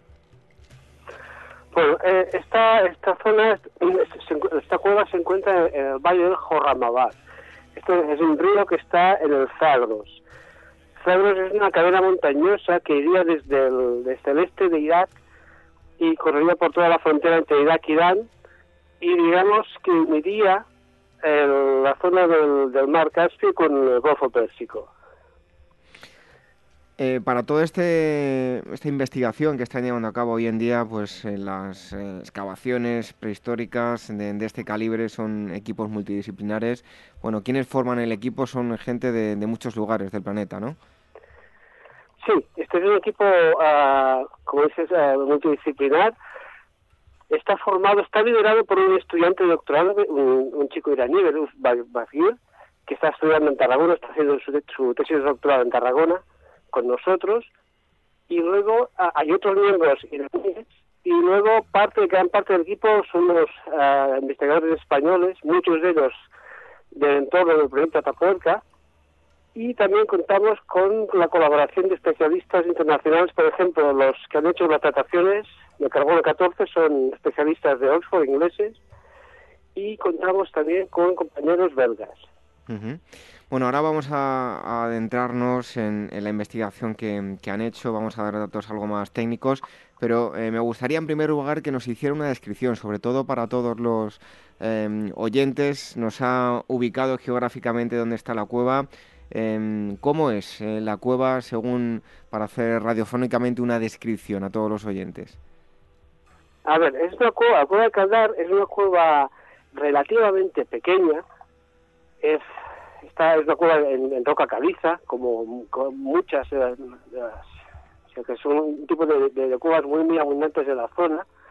Es una cueva que en su recorrido conocido puede tener unos máximo 40 metros de profundidad por unos 15, 12, 15 de ancho ¿vale? Esto es la, lo que se conoce ahora. Una vez, esas cosas cuando vas excavando, a veces aparecen galerías desconocidas que no son visibles de momento, ¿no? Es una cueva relativamente pequeña.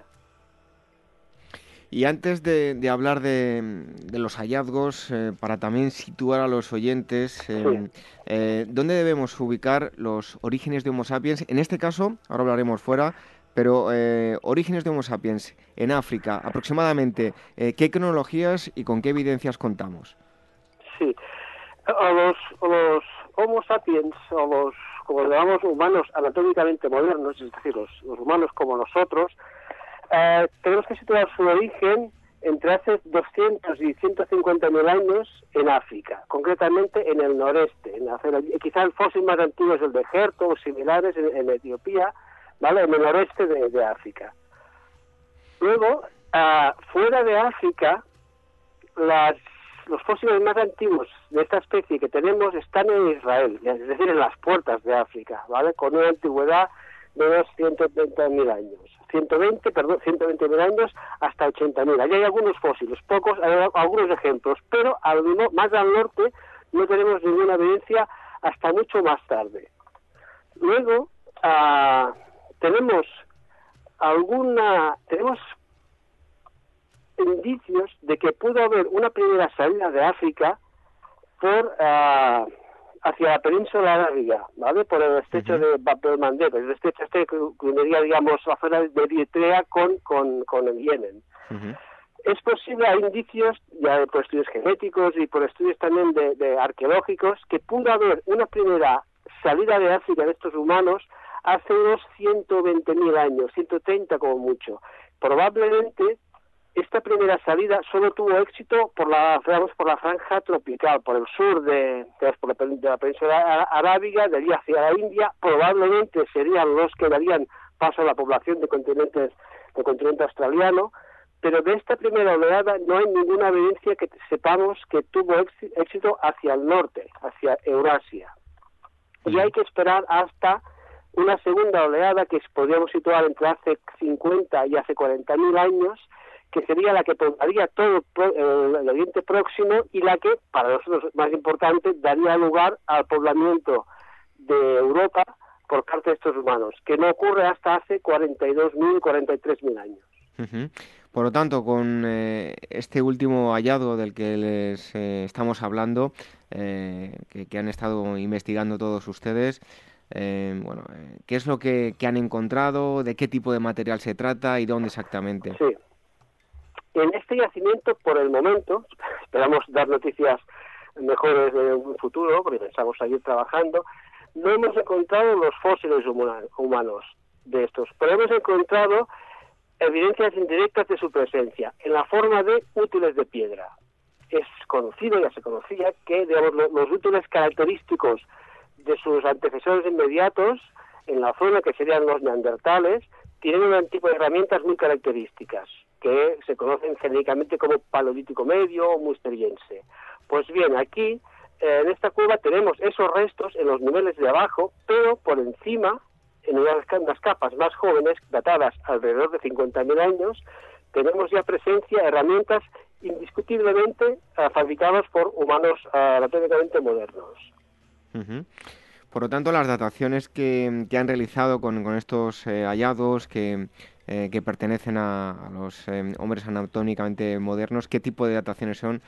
son dataciones absolutas, también relativas, ¿no? Sí, sí, sí, son dataciones absolutas. Se han utilizado dos métodos. Uno es la termoluminiscencia, que data cuestiones del sedimento que ha sido alterado por impactos térmicos, por calor, por, por hogares, pero estas fechas han dado una edad cercana a los 30.000, pero están en el techo. Las que nos importan son las que proceden de la base, es decir, de, la parte más antigua de esos niveles.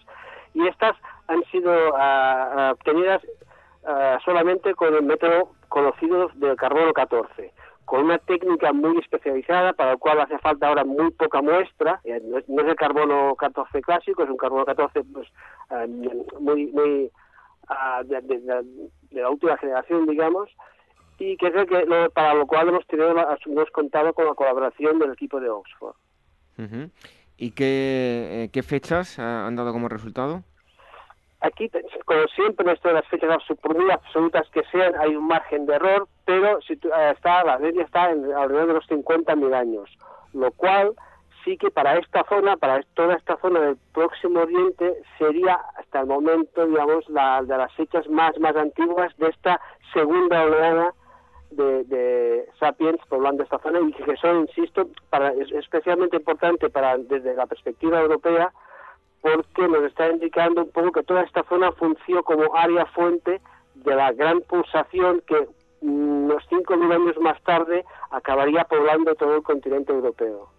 por parte de Homo sapiens. No es que ya, había poblaciones anteriores, ya hubo, había habido antecesos, luego Heidelbergensis, Neandertales, ¿vale? Pero la, la, población de los humanos de, sapiens sería posterior a, estos, a esto que hemos contado nosotros. Por lo tanto, Andreu, debemos ver eh, bueno, el, papel que va a jugar Irán dentro de la dispersión de, Homo sapiens fuera del continente africano es fundamental, ¿no? Sí, pensamos que sí, por su posición eh, geográfica, todo, todo, es que tradicionalmente se da mucha importancia que la tienen a todo lo que conocíamos de, la, digamos de la, de la zona costera de, de Israel, del Líbano, porque pensábamos que, digamos, que estas poblaciones de, humanos modernos, que todo el mundo estaba de acuerdo, que tenían su origen en África, digamos, iban a poblar Europa Occidental siguiendo un corredor estrictamente litoral, digamos, desde Israel, por Líbano, a la zona costera de Siria, hacia Turquía, ¿vale? Y ahora estamos viendo este, y había, teníamos otros indicios, pero este es muy importante, que toda la zona de Oriente Próximo, Irán, Irak, incluso Afganistán, toda esta zona ah, funciona como zona, digamos, de, de, origen de esa población europea. No solo el corredor, digamos, costero levantino, sino toda esta zona del Próximo Oriente. Lo que pasa que hasta ahora, aunque en los años 60, 70 hubo investigaciones, digamos, pioneras, desde los años 80 hasta hace poquísimo ha habido poco poco trabajo en esta zona. Había poco, también ha habido pocas posibilidades de trabajar. Entonces, digamos, están se sabía su importancia, pero ahora el hecho de poder trabajar y, y para nosotros de poder trabajar con, con investigadores locales, pues nos permite un poco sacar a la luz todo lo que se intuía que podía estar en la zona. Eh, Andreu, estos grupos de, Homo sapiens em, que, vivían en esta zona, ¿qué tipo de economía tenían en base a todos los hallazgos que, han encontrado? Y eh, bueno, eh, no sé si tenían mucha movilidad los grupos. Son cazadores-recolectores, estos son grupos de cazadores-recolectores, ¿vale? Entonces, los que ya, y los, cazadores-recolectores y sobre todo el político superior, sí que tienen una cierta movilidad. Son poblaciones que evidentemente disfrutan de, los recursos de sus entornos más inmediatos, pero ya digamos e, e, el, rango de actividad es más amplio que, que, en, épocas anteriores. Y esto lo podemos deducir de un poco del tipo de animales que encontramos, que encontramos en sus yacimientos, animales consumidos que, son característicos de diferentes entornos ecológicos, animales de montaña, animales de llanura, y también otra, otra forma uh, indirecta de estimar un poco sus rangos de acción, a menudo lo hacemos a partir del tipo de rocas en el que fabrican sus instrumentos. Si encontramos rocas estrictamente, que aparecen estrictamente en la zona alrededor de la cueva, inferimos una poca movilidad. Si en cambio encontramos uso de diferentes variedades de rocas, algunas de ellas actualmente no disponibles en, el entorno inmediato, pues podemos inferir un rango de movilidad mayor. Bueno, eh, nos hablaba de tecnología musteriense eh, relacionado con eh, neandertales. ¿La secuencia de, la cueva de Caldar tiene únicamente estos dos niveles o tiene niveles también más antiguos? Más antiguos que sepamos, no. Donde hemos excavado hemos llegado a la roca madre, es decir, a la base, ya, ya no queda más depósito, ¿vale? Entonces, en la zona que hemos excavado sabemos que lo más antiguo que hay es Paleolítico Medio para el cual no tenemos fecha, porque el Paleolítico Medio es algo que, grosso modo, podría empezar hace algo más de 200.000 años y duraría hasta hace unos 40, 45 en esa zona. Claro, lo que tenemos nosotros pensamos que es del Paleolítico Medio tardío, que pongamos 60.000 años, 70, no tenemos fechas porque ahí el carbono 14 digamos que casi no llega, entonces estamos esperando, estamos pendientes de otras dataciones por otros métodos.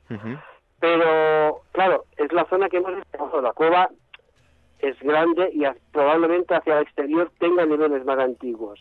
Pero eh, pensar que hemos, aunque el proyecto empezó en 2009, los primeros años nos dedicamos a prospectar, a localizar cuevas. Una vez localizadas las más interesantes, hicimos una serie de sondeos en cinco de ellas. Y ahora ya la última campaña, que es la de 2014-15, ya nos centramos en este. Entonces lo que hemos publicado ahora procede un poco de, es todavía muy parcial, pero aún así nos permite, digamos, ah, pensar que tenemos un proyecto con mucho recorrido, pero claro, estamos, estamos en su inicio. Bueno, ya eh, para ir con, con, las conclusiones, el hecho de tener estos dos niveles, tanto neandertales como sapiens, pues representa una ocasión única para estudiar la transición ¿no? del paleolítico medio al paleolítico superior en, en esta zona geográfica, los Montes Tagros, ¿no?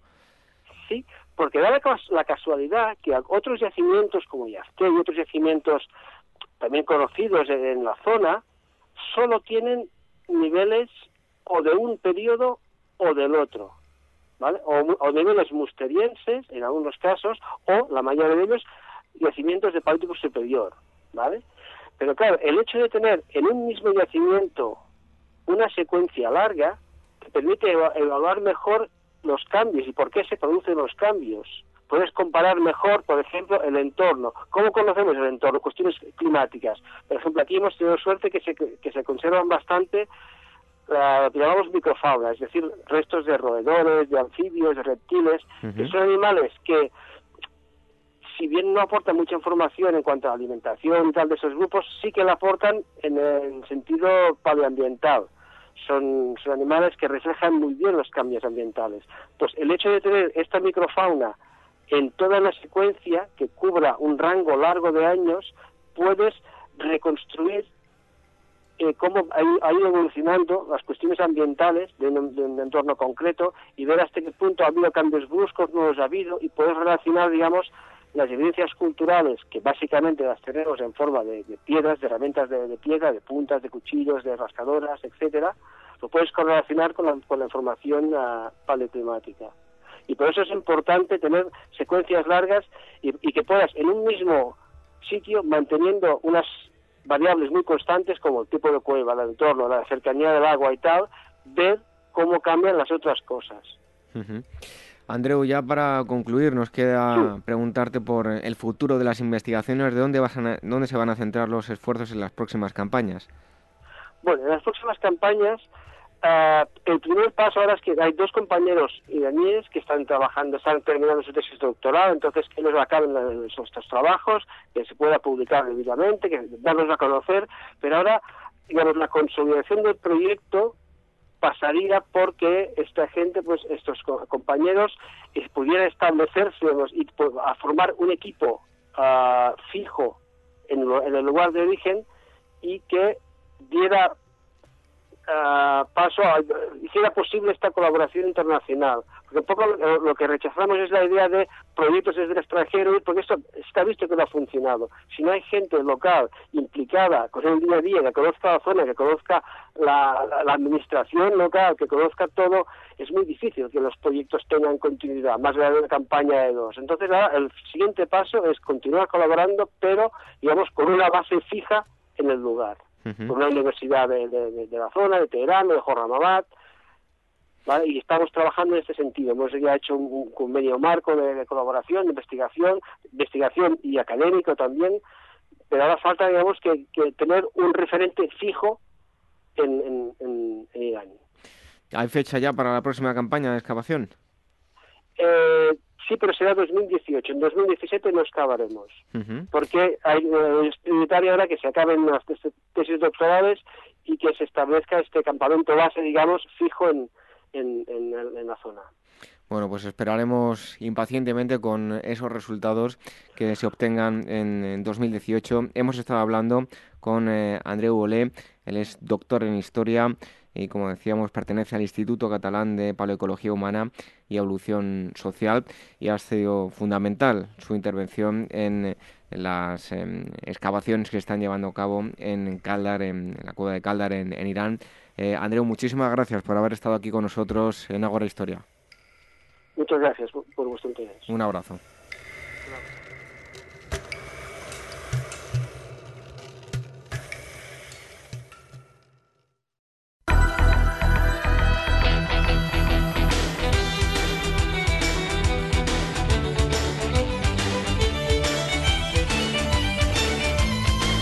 Nos vamos acercando al final del programa, pero antes, como siempre, las efemérides hoy también, solo ante el peligro, estamos, ya lo he dicho en la presentación, en cuadro por Semana Santa. Y comenzamos con los hechos históricos acaecidos, en primer lugar, un 15 de abril, pero de 1865, tal día como hoy. En Estados Unidos muere el presidente Abraham Lincoln tras haber sido disparado la noche anterior por John Wilkes Booth Andrew Johnson se convierte en el eh, presidente número 17 de los Estados Unidos. Y también en Estados Unidos, pero en el año 2013, un 15 de abril, explotaron dos bombas en el atentado de la maratón de Boston con un resultado de tres muertos y 183 heridos. Un 16 de abril del año 1178 a.C. tiene lugar un eclipse solar. Según algunos autores, podría marcar el retorno de Odiseo, el legendario rey de la isla de Ítaca, a su reino. Y también un 16 de abril de 1917 en Rusia, Lenin regresa a Petrogrado, ahora llamado San Petersburgo, desde su destierro en Finlandia.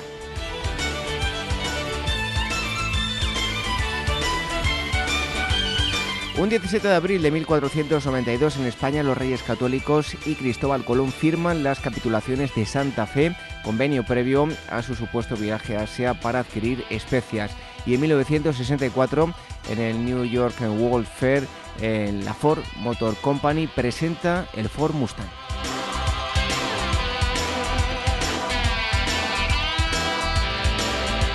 El 18 de abril del año 1188 comienzan las Cortes del Reino de León, las primeras de la historia en dar voz y voto a los tres estamentos del momento, clero, nobleza y pueblo llano. Y también un 18 de abril de 1847 se produce la batalla de Cerro Gordo por los ejércitos de México y de los Estados Unidos en la llamada Guerra de Intervención estadounidense.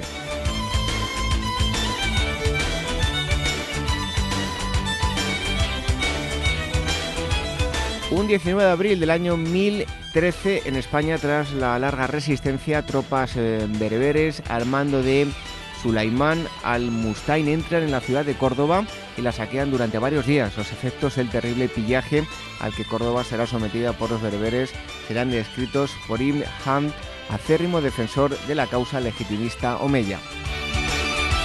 Y también un 19 de abril del año 1588, a los 60 años de edad, fallece en Venecia el pintor renacentista italiano Paolo Cagliari, más conocido como el Veronés.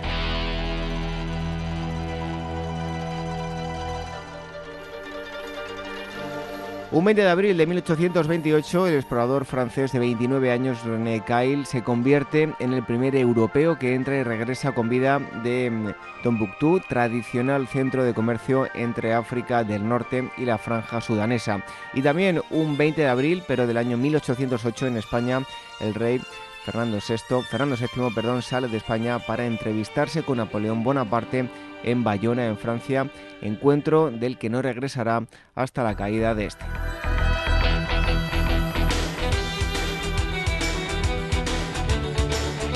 Y terminamos con un 21 de abril, pero de 1594, la aldea de San Salvador, actual capital de El Salvador, en esa época tenía pocos cientos de habitantes, sufre el tercero de sus numerosos macrosismos. Los anteriores fueron en 1575 y 1584, que la destruye totalmente. Y también un 21 de abril de 1926 nace en Londres la que reinará sobre el Reino Unido como Isabel II. Subirá al trono en 1952 a los 25 años de edad.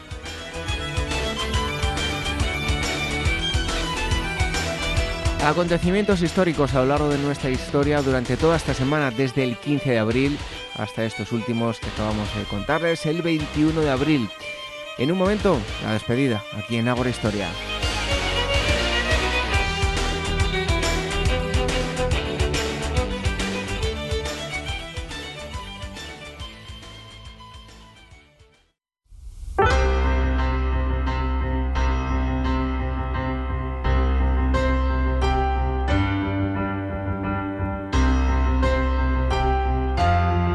Asamblea 188 llega a su fin. Hoy hemos viajado a tres épocas bien diferentes. En primer lugar, junto a Manuel Prieto, autor de varios libros de divulgación y editor de la web Curihistorias, hemos conocido todos los detalles de la caballería medieval. En segundo lugar, de la mano de Gustavo García, director de la revista Despertaferro Arqueología e Historia, hemos intentado arrojar un poco de luz o mejor dicho, lo ha intentado Gustavo García, arrojar un poco de luz sobre Tarteso. Mucha polémica en torno a las interpretaciones hasta ahora enunciadas. Esperamos eh, seguir encontrando datos que hagan aumentar la información sobre esta cultura tan importante de la protohistoria de la península ibérica. Y en tercer lugar, nos hemos ido a nuestros orígenes. Hemos hablado con Andreu Olé de los hallazgos que se han producido en la cueva de Kaldar, en Irán, los primeros vestigios de Homo sapiens fuera de África. Y curiosa, desde luego, la fotografía que nos ha acercado hoy Alfonso Benito, un tour de Francia muy diferente, el de los años 30 al actual, de nuestros tiempos.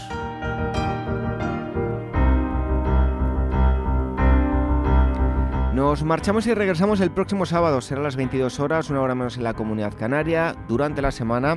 Recuerden que nos pueden escuchar a través de los podcasts, tienen todos los enlaces a iVoox y iTunes en nuestra web en agorahistoria.com.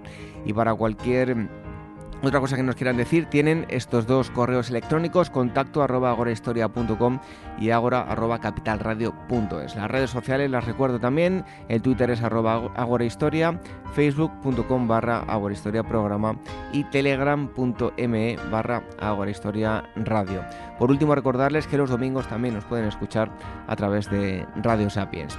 La frase de despedida de hoy es de Paulo Cuelo, dice sí, el ser humano puede soportar una semana de sed, dos semanas de hambre, muchos años sin techo, pero no puedo soportar la soledad. Buenas noches, hasta el próximo sábado. Sean felices.